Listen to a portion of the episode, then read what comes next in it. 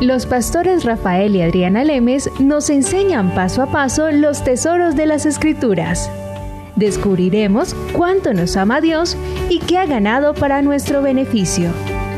Este programa es patrocinado por nuestros amigos, miembros y socios de Iglesia Palabra Pura y Blaze Ministries International. Bueno, estamos aquí nuevamente, Rafael y Adriana Lemes, trayéndote estas enseñanzas acerca del tema que tenemos que el Espíritu Santo, la persona más importante sobre la tierra. Y Rafael, veníamos hablando de la importancia de orar en lenguas. Eh, recuerden que nosotros venimos del reino de las tinieblas, hemos sido trasladados al reino de la luz. Esto no es un juego, esto no son solo definiciones, esto es la verdad. Y la Biblia nos dice que Satanás anda como león rugiente buscando a quien devorar. Por lo tanto, este personaje está detrás de nosotros, tratando de sacar la palabra de Dios de nuestras vidas para que nosotros no vivamos la buena y agradable y perfecta voluntad de Dios. Él no quiere que cumplemos el propósito que Dios estableció para nosotros en la tierra y por eso estamos en constante ataque, minuto tras minuto, día tras día. Aunque pareciera que no es así, somos bombardeados continuamente con sus engaños, con sus mentiras, con el sistema que él tiene montado como Dios de este mundo y por lo tanto sus artimañas están siempre tratando de hacernos que no creamos que lo que la palabra de Dios es verdad. Por lo tanto, eh, Jesucristo a nosotros, al creyente, al nacido de nuevo, lo ha equipado también con sus armas para poderse defender. Y dentro de las armas, así como hay un yelmo de la salvación y hay coraza de justicia, también en la armadura de Dios, que está en Efesios 6, podemos ver donde dice la última arma, Rafael, que muchas personas no la identifican como parte de la armadura. Las personas dicen, sí, el yelmo de la salvación y la coraza de la justicia y los lomos de la verdad y calzados con el pie de la presta del evangelio y el evangelio de la paz y el escudo de la fe y la espada del espíritu, pero paran ahí. Y resulta que el versículo siguiente, cuando hablan acerca de la espada del espíritu, el 18 dice, orando en todo tiempo, con toda oración y súplica en el Espíritu, y velando en ella, en ello, con toda perseverancia, o sea, continuamente. ¿Por qué dice orando en todo tiempo? O sea, después de todas estas armaduras también les dice orando en todo tiempo. O sea, tenemos que unir todo esto con esta otra arma que es el hablar en lenguas. ¿Y por qué está? Porque cuando nosotros nacimos de nuevo, aunque nuestro espíritu nació de nuevo, nuestra mente no nació de nuevo. nosotros seguimos pensando igual de mal a cuando pensábamos antes, por lo tanto tenemos que transformar la mente para entender quiénes somos en el espíritu. ¿Cuál fue la obra que sucedió? Cuando nacimos de nuevo, la gente ha traducido esto, Rafael, como una simple definición. Ay, nací de nuevo no, pero ¿qué pasó? ¿Qué pasó? ¿Qué significa nacer de nuevo? ¿Qué pasó? Hay cosas impresionantes que sucedieron dentro de nuestro espíritu que nuestra mente no las capta, no las entiende, porque nuestra mente está tan acostumbrado a la televisión, al sistema, a la educación, a la cultura, al lenguaje que continuamente estamos oyendo que no entendemos quiénes somos en Cristo. Por lo tanto, a medida que vamos avanzando, a medida que somos transformados, hay una arma superpoderosa que es el orar en lenguas. Exactamente, y eso es valioso para nuestras vidas. Es muy importante que lo hagamos. ¿Por qué? Porque nos edifica. Hay una cantidad de beneficios que, nos, que la palabra nos da, el, recibir al Espíritu Santo nos da para nuestras vidas como cristianos, para mejorar, para mejorar nuestra vida y para vivir una, una, una vida llena de poder en el Espíritu Santo y utilizar a todas las herramientas que Dios ha puesto nuestra disponibilidad para, para vivir y obtener aquellas promesas que han sido dadas, ¿verdad? Y uno y es, y es, valioso, es, de hecho, hay unas cuantas cosas que les quiero decir para que vean todo lo que, lo que el Espíritu Santo hace en nuestras vidas. El Espíritu Santo nos enseña. En, Juan 14, 26, el Espíritu Santo nos recuerda de aquellas cosas. En Juan 14, 26 también habla de eso. El Espíritu Santo nos guía. Juan 16, 13, igual que Romanos 16, 14. El Espíritu Santo habla, porque el Espíritu Santo es una persona, es la tercera parte, la persona tercera de la, de la Trinidad y vive en nosotros. Por lo tanto, el Espíritu Santo nos habla y se comunica con nosotros. El Espíritu Santo testifica, nos da testimonio, glorifica a Cristo en nuestras vidas. El Espíritu Santo, Él busca todas las cosas de, las cosas de Dios. Él nos revela quién es y nos revela a Cristo en nosotros. Él intercede por nosotros. Él no tenemos comunión con Él. Él manifiesta su poder en nuestras vidas y Él es el que dirige a la iglesia día de hoy. Entonces, todas estas son, son las cosas que el Espíritu Santo hace en nosotros por nosotros y para nosotros. Rafael, si queremos. Exacto, bueno, obviamente, ¿no? Porque Él no va a obligar nunca, nunca, nunca, nunca, nunca a nadie, así sea nacido de nuevo, a que se deje dirigir, a que se deje enseñar, a que se deje llevar por el camino que es. Él simplemente con la voz interna te dice, mm, no vayas por ahí. Pero yo, ay, yo sí voy a ir por ahí, a mí no me importa, me voy, ok, viene, cuando venga el problema, después no me van a servir las confesiones de fe cuando el Espíritu Santo a mí me ha dicho no se meta ahí. Pero la gente tiende a no dejarse llevar por ese sentir, por ese parecer, por lo hecho, por lo tanto, una persona ni siquiera cuando nace de nuevo, muchos no han recibido el bautismo del Espíritu Santo. Y cuando no lo hacen, cuando no están como tan conscientes de que hay un mundo espiritual, se manejan como simples personas, como simples hombres, como los restos de la gente, hablan igual, piensan igual, actúan igual, pero van a la iglesia. Exactamente. Y, claro, tú dijiste una palabra que es la, una, palabra que es muy clave para mí y esa la encontramos en, en Romanos 8:26 dice, y de igual manera el Espíritu nos ayuda.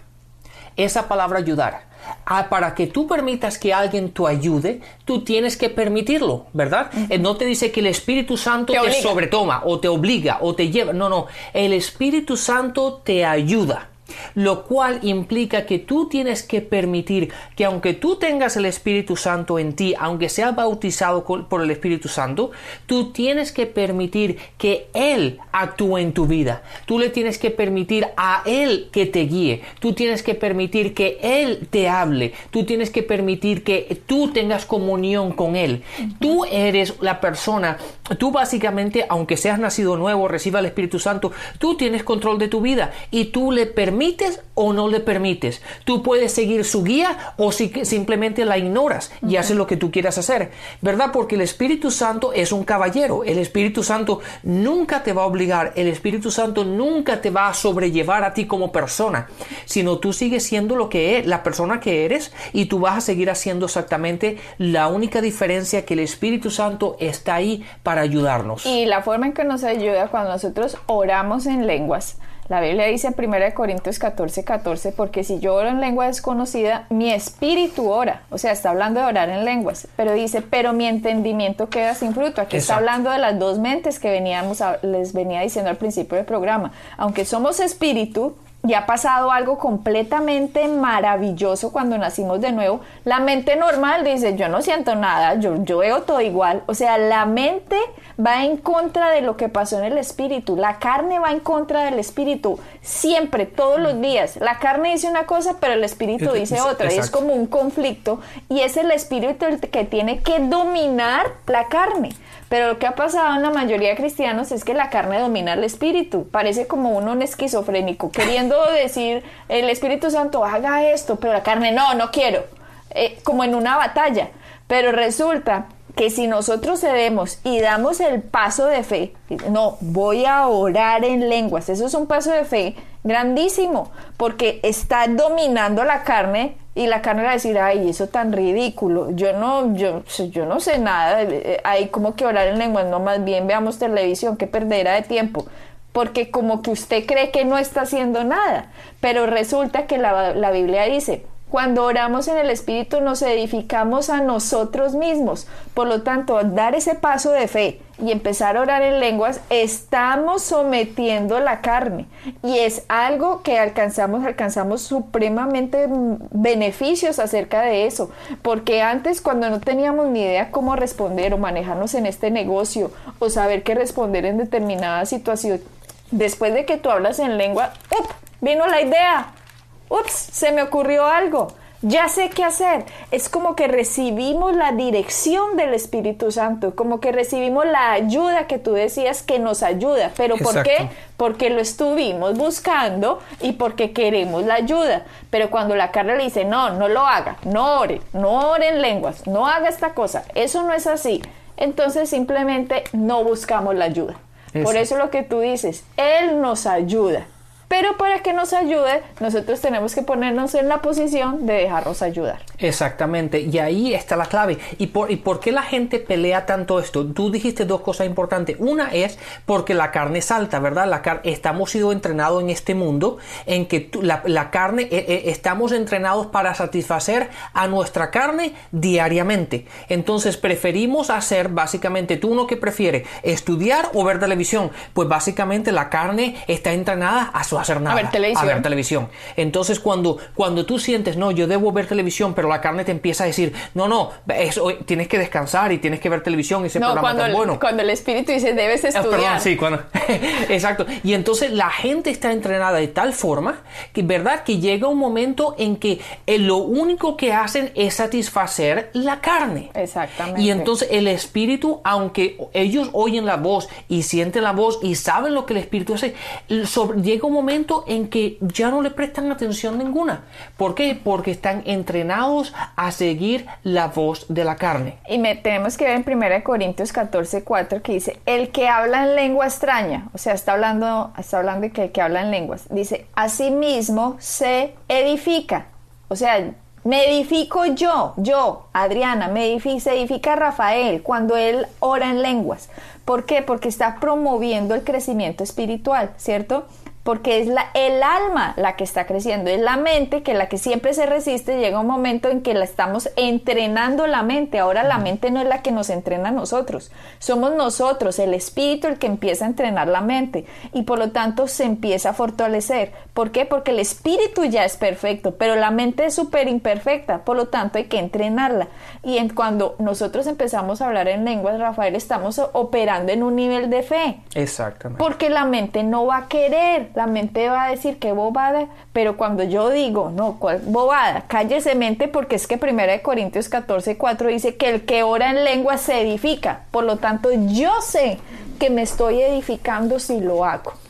Así es. Y esa edificación la tenemos que la tenemos que utilizar en nuestra vida y tenemos que tomar ventaja sobre ella, ¿verdad? Porque nos edifica. En la edificación, pongámoslo como lo dijimos en, un programa anterior, que, les expliqué sobre la batería de un auto. tú puedes estar edificado o puedes estar completamente absorbido y toda esa energía que está en ti se te ha consumido. ¿Por qué? Porque tú y yo nos, nos enfrentamos a problemas diarios, a circunstancias. La vida diaria nos absorbe y nos quita aquella energía que tenemos y toda la fuerza que tenemos.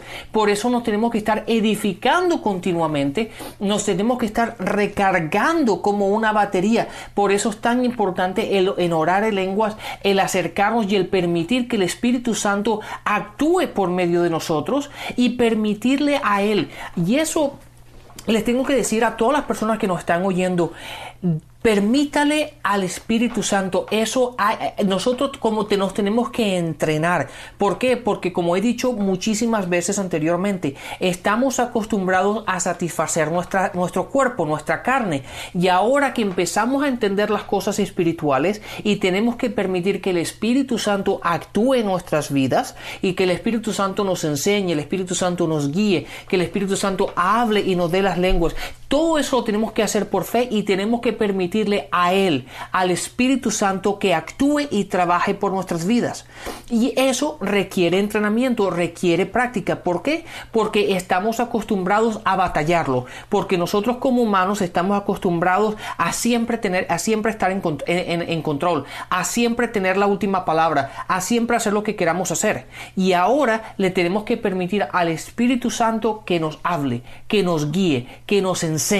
Y eso a veces cuesta, pero mientras más lo hacemos y más lo hacemos, más lo practicamos, más sensible estamos, eh, más sensible nos, nos, nos, hacemos más sensibles a Él. Y empezamos ahí a, a tener mayor comunión con Él y a entender lo que es el caminar en el Espíritu Santo. Como tú decías, entre más, entre más lo hacemos, porque hay personas que dicen, sí, yo hablo en lenguas hace 20 años, dos días. Entonces yo hablo en lenguas. No, no, no, no. Esto toca continuamente, continuamente orar en lenguas. De hecho, si vamos a 1 Corintios 2.4 que Pablo está hablando, dice, y ni mi palabra ni mi predicación fue con palabras persuasivas de humana sabiduría. O sea, él está diciendo, yo aquí no les estoy hablando cosas de la mente normal, que a mí se me ocurre, no pasa. Él dice, sino con demostración del espíritu y de poder. Pablo, este señor, logró lo que logró fue porque se entrenó. Él era el que le decía a la gente, señores, hay que renovar la mente. ¿Por qué? Porque a él le tocó hacerlo. Exactamente. Y no dijo él, yo hablo más en lengua que todos ustedes. Sí, eso lo dijo en Primera de Corintios 14, 18. Dijo, yo hablo más en lengua que todos ustedes. O sea, mientras Pablo oraba en lenguas, hablaba los misterios de Dios y recibía la revelación del conocimiento acerca de ellos.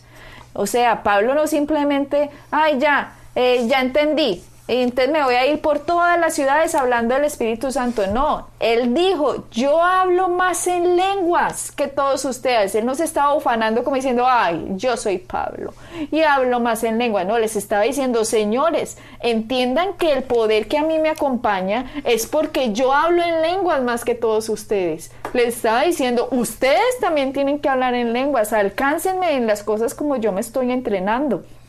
Y de hecho, cuando les dijo que hablaba más en lengua que todos ellos, significaba que todas esas personas hablaban también en lenguas. Oh, ya, obviamente. O sea, no es que les dijera, yo hablo en lenguas y ustedes no. No, él les dijo, yo hablo en lenguas más que todos ustedes. Le estaba hablando a toda una iglesia.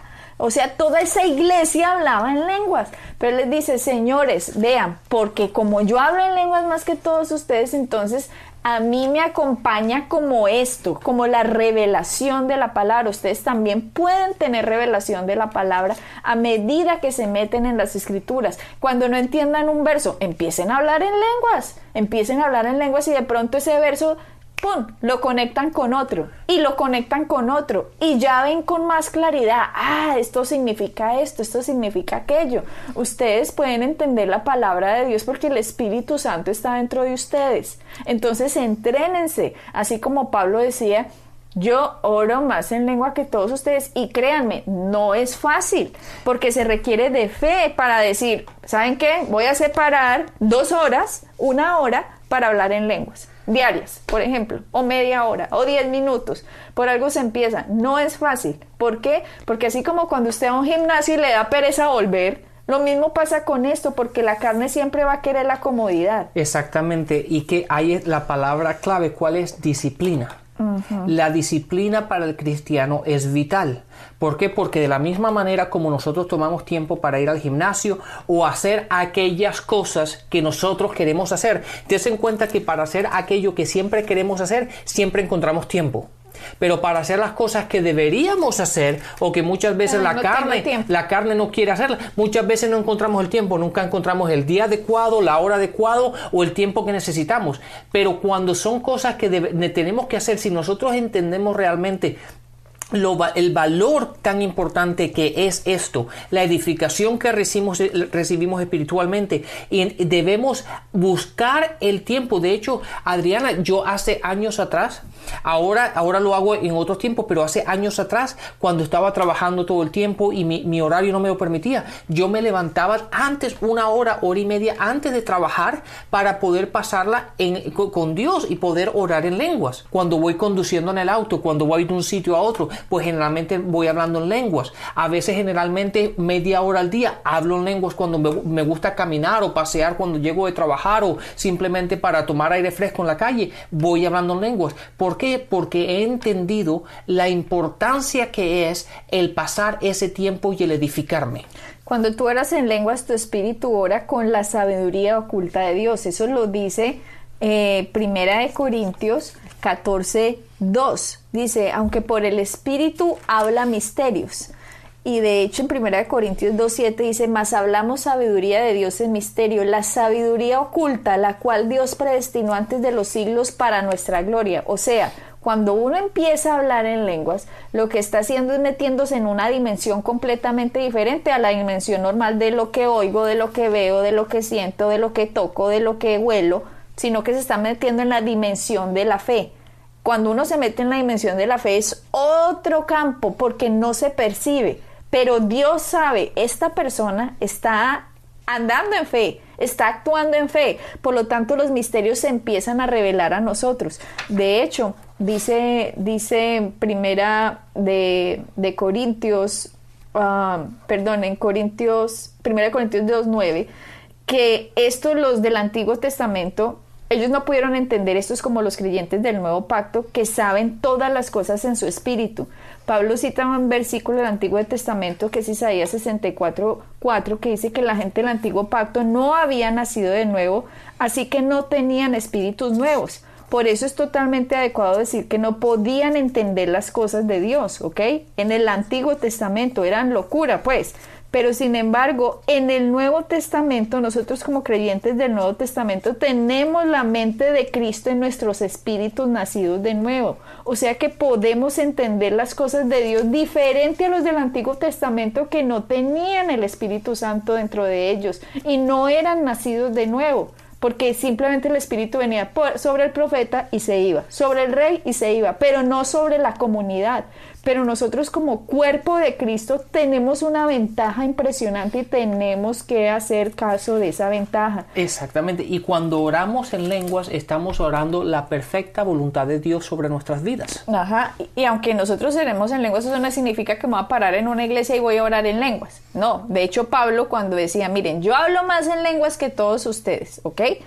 Pero, y he recibido esta revelación porque me edifico, yo transformo mi mente y empiezo a entender lo que pasó en el Espíritu, empiezo a entender cuál fue la obra de Cristo cuando yo nací de nuevo.